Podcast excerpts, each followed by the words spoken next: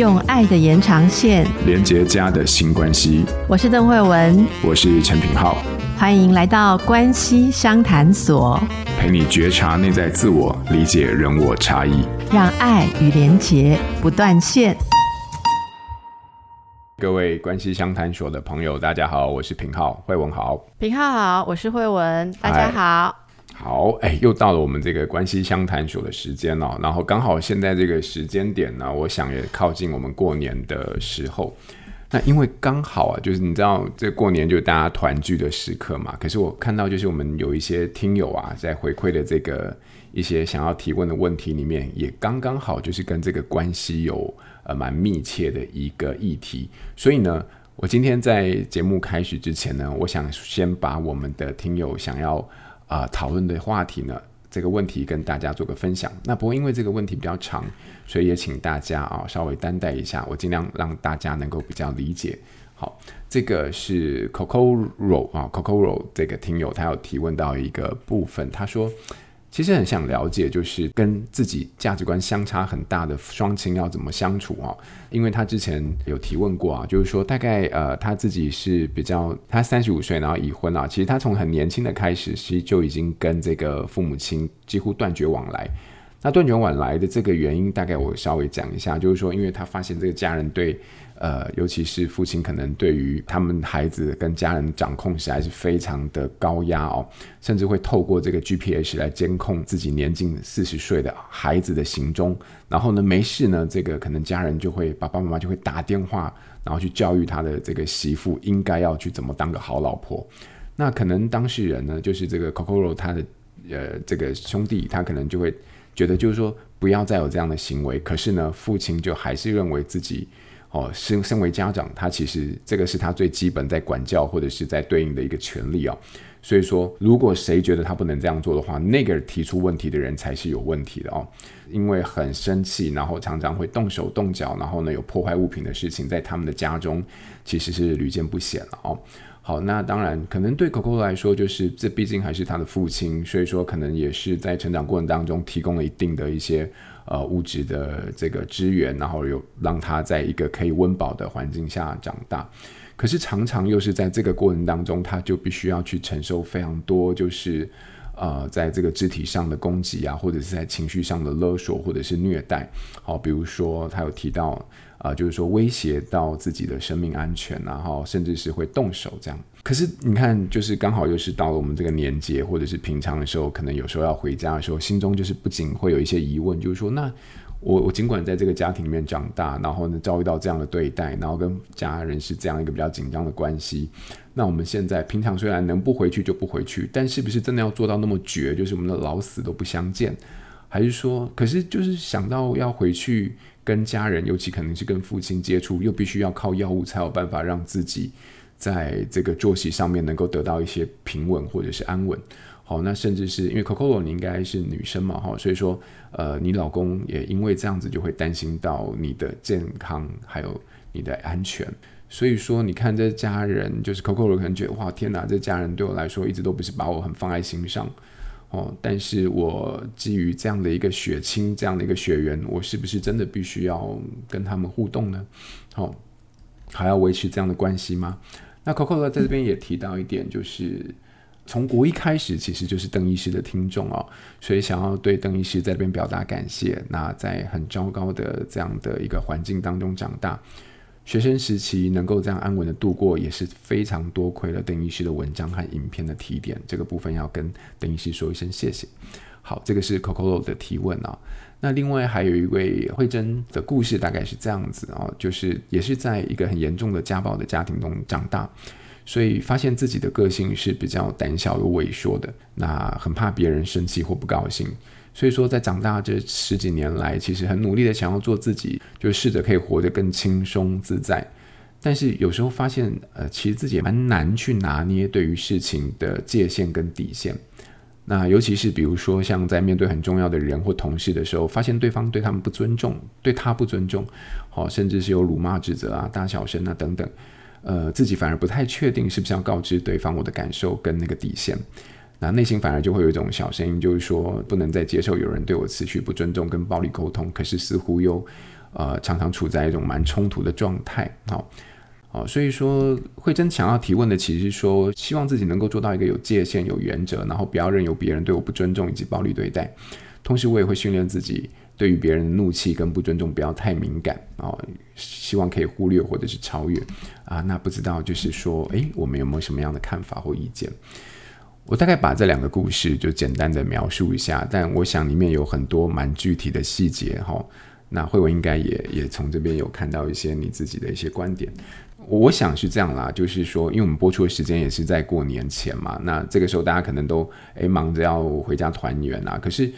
呃，我相信也有不少人，其实就是在这团圆过程当中，又要面对就是自己原生家庭非常多纠结的一些时刻。好，就像故事中的两个朋友所提到的部分，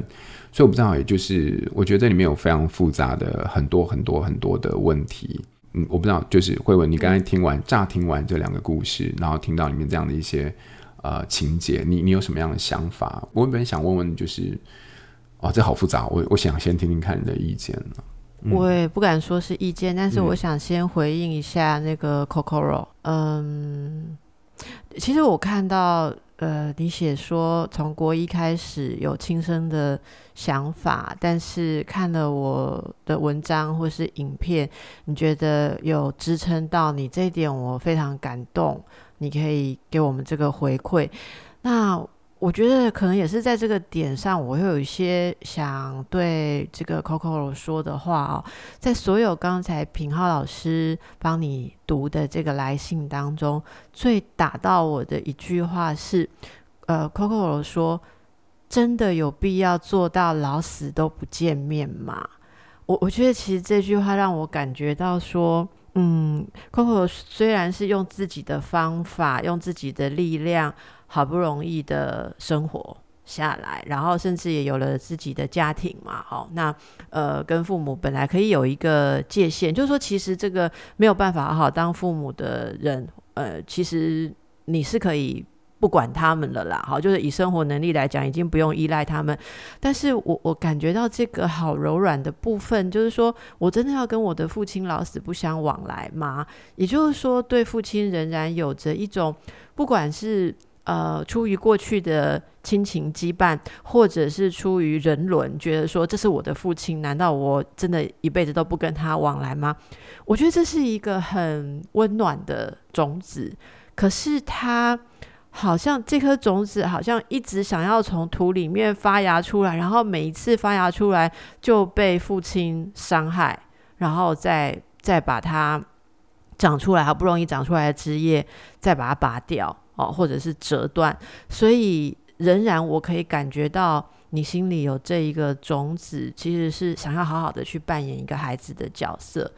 那这一点，我觉得可能很多的痛苦也是伴随着。这一个善念而来了，好，那我们常常说善念不见得就是带给我们快乐，它可能是带给我们不断的去尝试或者去追求一个一个实现嘛。所以要说什么建议，我我我觉得我我要说的可能不是建议，我我的想法是说要怎么跟呃这么样一个情绪不稳定或没有办法安顿好自己的父亲或是家人相处呢？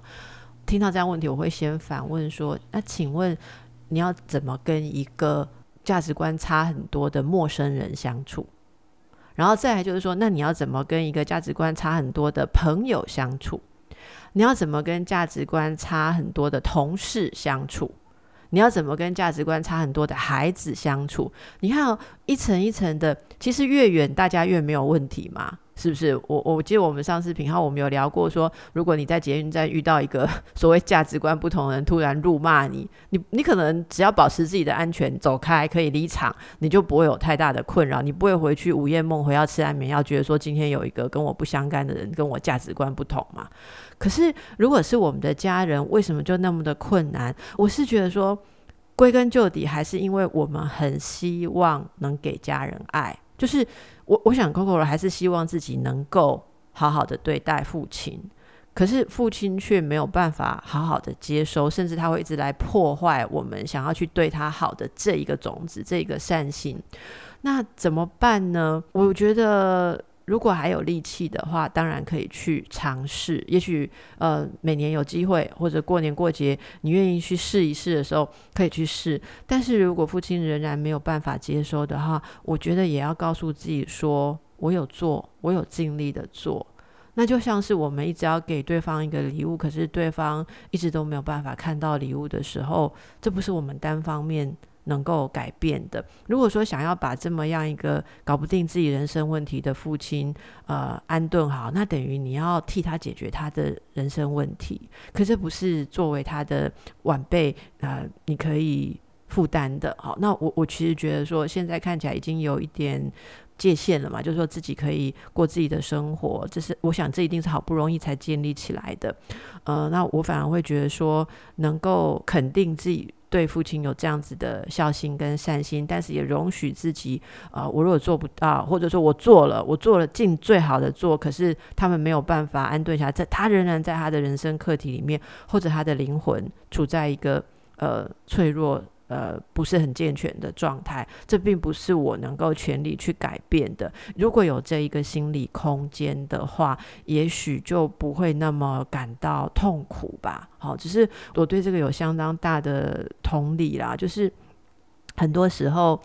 呃，父母看起来像大人，但是并不是大人。有很多为人父母的，其实他就卡在自己的一个课题上。那 Coco 的父亲呢？嗯，可能你想想看。他也许没有办法跟人好好的相处，所以婚姻也有困难。然后婚姻有困难，妻子有外遇，他不知道该怎么办，只能用那种杀小王的方式去反应。而对孩子也是一样，他希望小孩呃有幸福的家庭的方法是打电话去对媳妇耳提面命。那显然其实是在呃。为孩子的婚姻制造麻烦，可是他似乎没有办法去成长，没有办法去知道他对子女的爱、对妻子的爱应该怎么样化为有效的动作。好，那我想这位父亲也是非常的寂寞。好，我我相信这个 Coco 对父亲也有着某种这种同情，不然你应该早就不想理他了。可是只能说，呃，有时候每个人人生的课题，自己如果不突破，别人是很难替他去突破的。这一点，呃，我我想先让。Coco 能够对自己不要那么严苛。那接下来就是，如果真的要去面对他，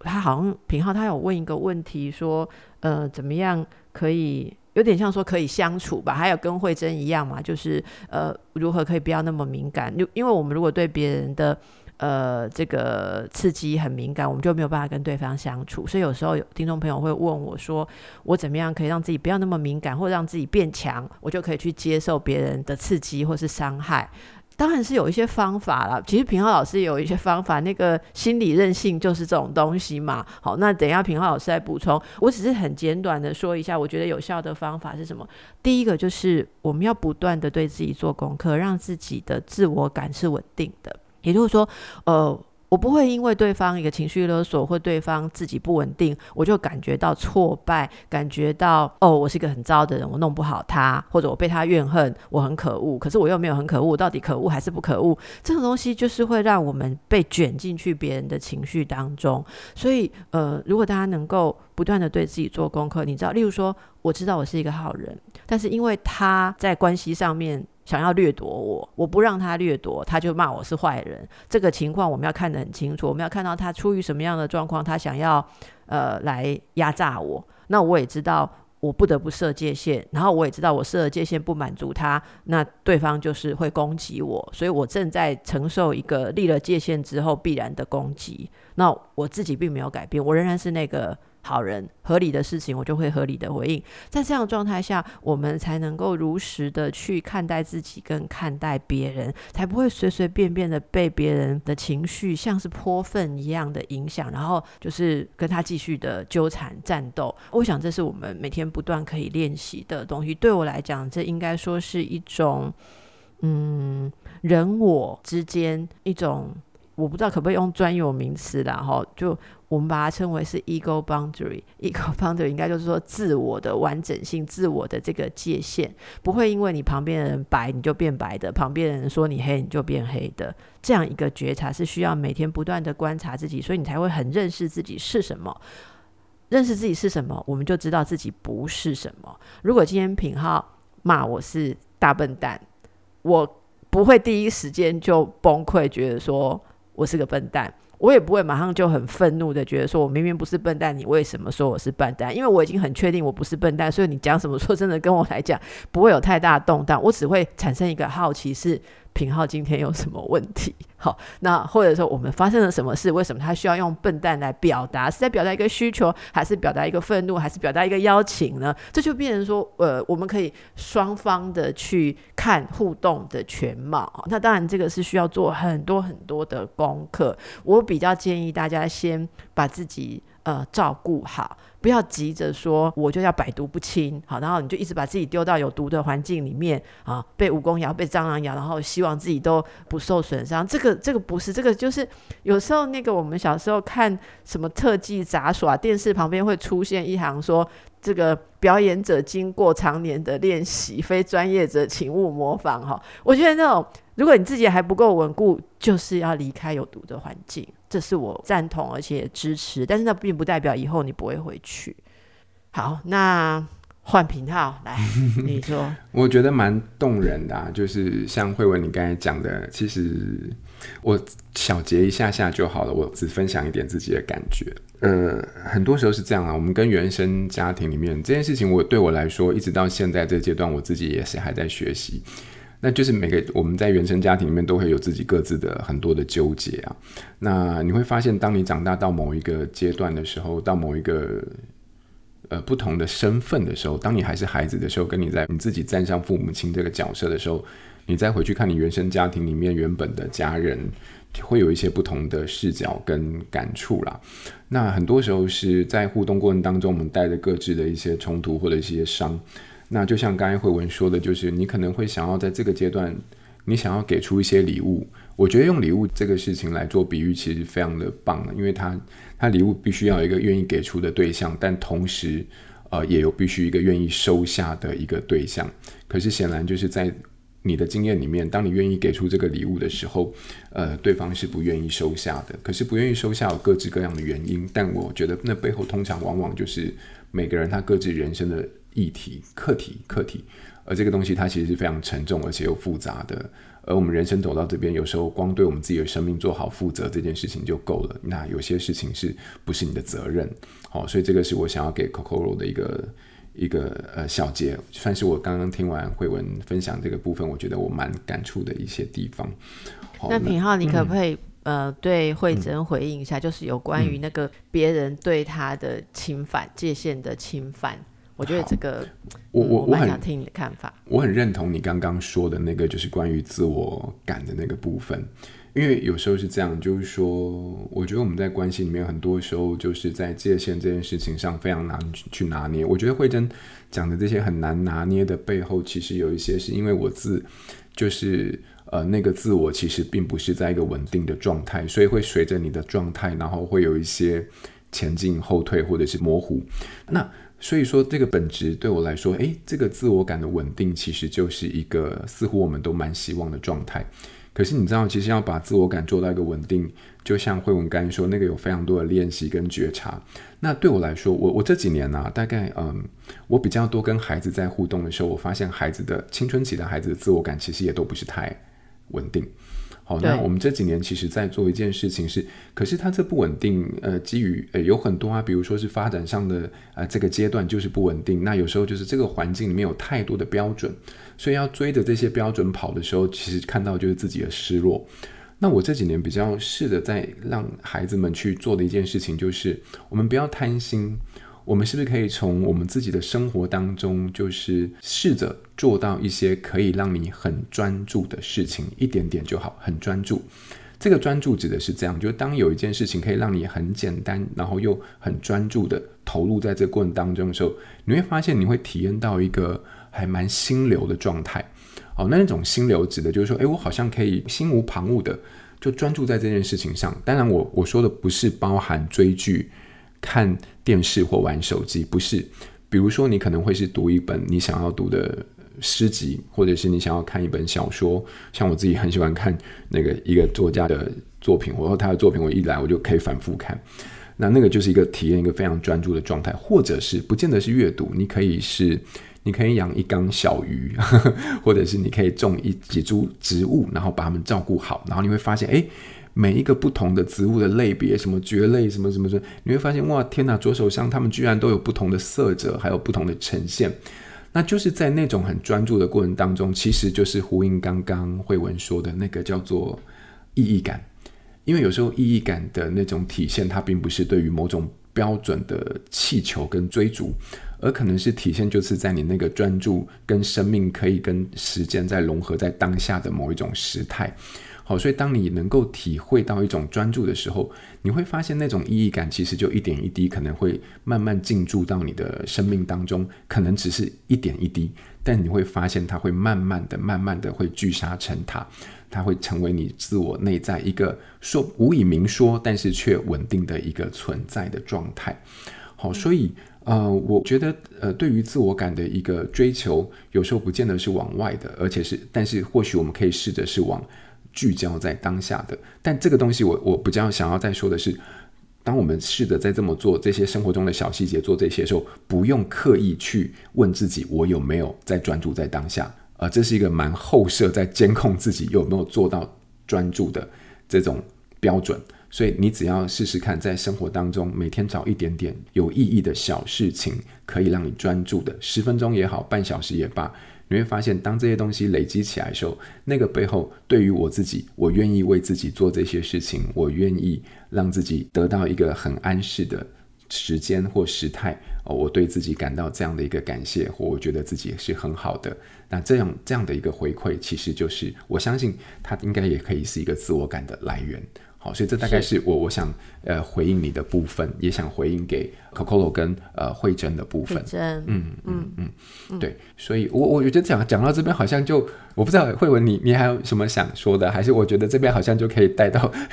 那个新练习了，是不是？我我跟你说哈，今天因为过年大放送，你知道吗？所以我决定不要叫大家做功课，我来帮大家做。好，我帮大家示范一个功课，因为哈，我们小朋友这一周也没有功课，老师说全心准备期末考就好了，不用写小日记。然后我们小朋友跟我说：“妈妈，老师说这周可以不要写小日记。”我说：“那你行有余力可以写啊。”他说：“这样老师就会觉得我行有余力啊，我为什么要让老师觉得我没有在准备功课？所以我不要写小日记。”好，所以我们今天就是呃普天同庆，因为大家快要过年辛苦嘛。大扫除又疫情，我来帮大家做功课哦。那今天我们的功课是，刚才听到我跟品浩讲哦，其实我觉得我们刚刚讲的东西是不错，不过有一点担心大家不好使用。因为品号，我们刚刚讲的比较是概念嘛，对不对？那我就想说，好，我在今天的练习部分，我给大家一些小原则，如何你遇到这个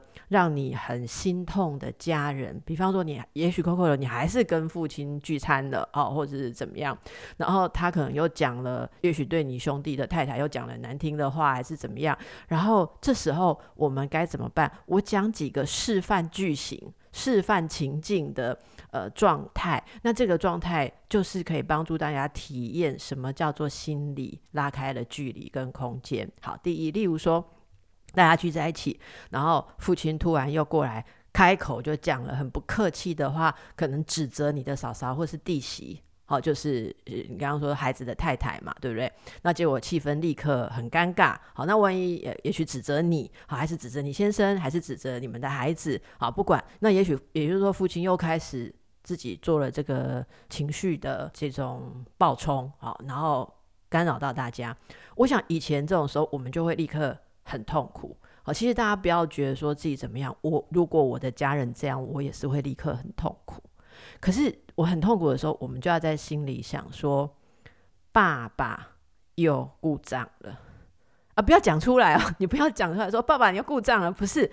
我在心里面想，那故障是我示范的一个词，但你也可以不要讲故障，你要说：“爸爸心情又不好了。”他又起烦躁了，这样也可以啦。哈。像我自己在家庭里面，我们会互相练习，我也会教小朋友试着去观察。例如同学之间起纠纷的时候，我会跟他一起去回顾，然后我们试着去学习，看说，哎，对方心情不好了，对方起烦躁，然后我会问一下，我会接下来下一个动作问一下，我刚刚有没有说什么或做什么踩到他的地雷？因为对方身上可能有。背很多个雷，对不对？我们有时候要知道一下，我们有没有真的踩在雷上。如果我踩在雷上，而其实我不喜欢这样的爆炸，那我就要告诉我，我赶快收手，我赶快移开。我这时候不要再试图呃改变它，或者我我不要再推进我本来在推进的事情。好，那我们如果不想爆炸，我们就退。那如果你说没有，我根本没有讲任何话，我只是坐着在吃水果，我根本都没有惹到他。哎，不过不好意思，如果你坐着吃水果，也很可能惹到公公或婆婆爸爸妈妈，因为他还觉得说过年难得一次回来，就贼一下给我吃水果，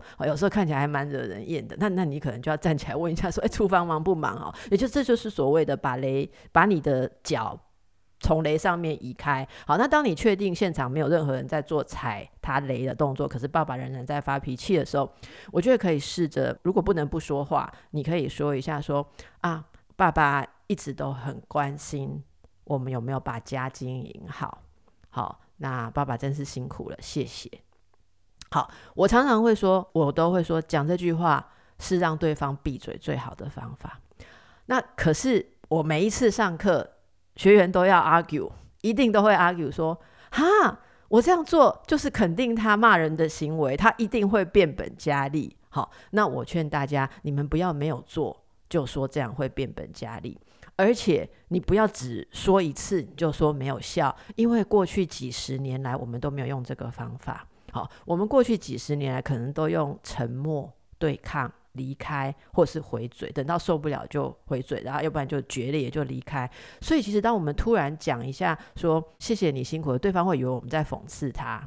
或者说只是想要脱离，对方不会感觉到你这个话是诚意的。可是，当你一而再、再而三的今年讲没有效，明年讲，接下来不要过年只讲一次，也许一年三节都讲，好，再来每个礼拜都讲，他会慢慢的感觉到说：“诶，我这小孩。”是不是修佛了哈？还是有什么的不同？因为他慢慢去相信说你，你一贯的有这个态度在肯定他的用心，虽然他的方法很烂，可是你不要告诉他的方法很烂，你而是告诉他的，你就肯定他的用心，但是你不要肯定他的方法，就是这个肯定就是说啊，爸爸一直在操心我们，谢谢你。但是我们不要说，对对对，你骂我媳妇骂的对，我这媳妇就是懒惰，就是就是你不要肯定他的烂做法，可是你要把他的好的种子把它挑出来看，意思就是说行为治疗。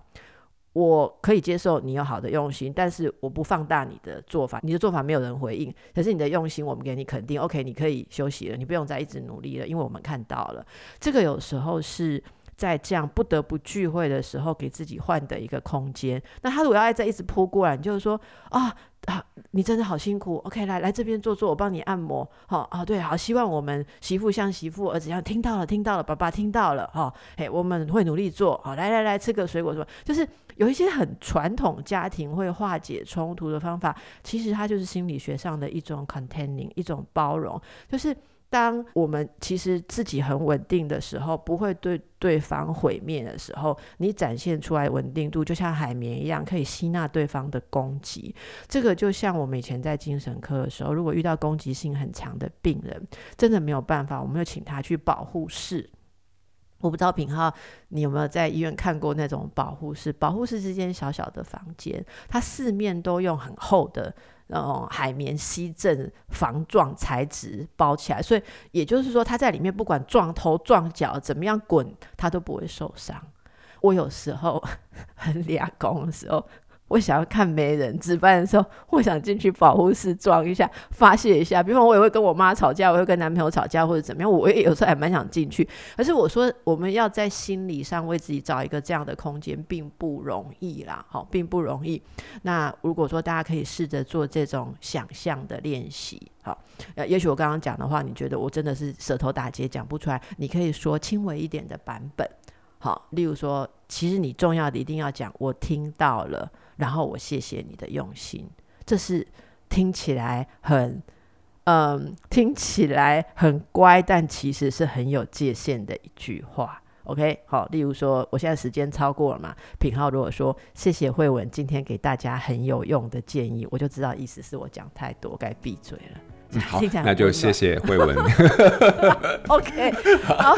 祝大家过年愉快喽！哈、嗯，是是，好啊，就是呃，刚刚慧文也跟我们提供了一些这个关于对话的原则。那这个原则，我觉得其实每一个不一方他都在帮我们自己跟对方在这个关系里面设定了一个。呃，慢慢的去建立一些小小的界限，那也希望在这个练习当中，就是大家都能够各自找到在关系纠结当中属于自己的一个保护室。好，好，那我们今天单元到这边，好，那也就谢谢大家，然后呢，也先祝福大家新年快乐。好，谢谢慧文，谢谢大家，谢谢平浩，谢谢大家，嗯，拜拜。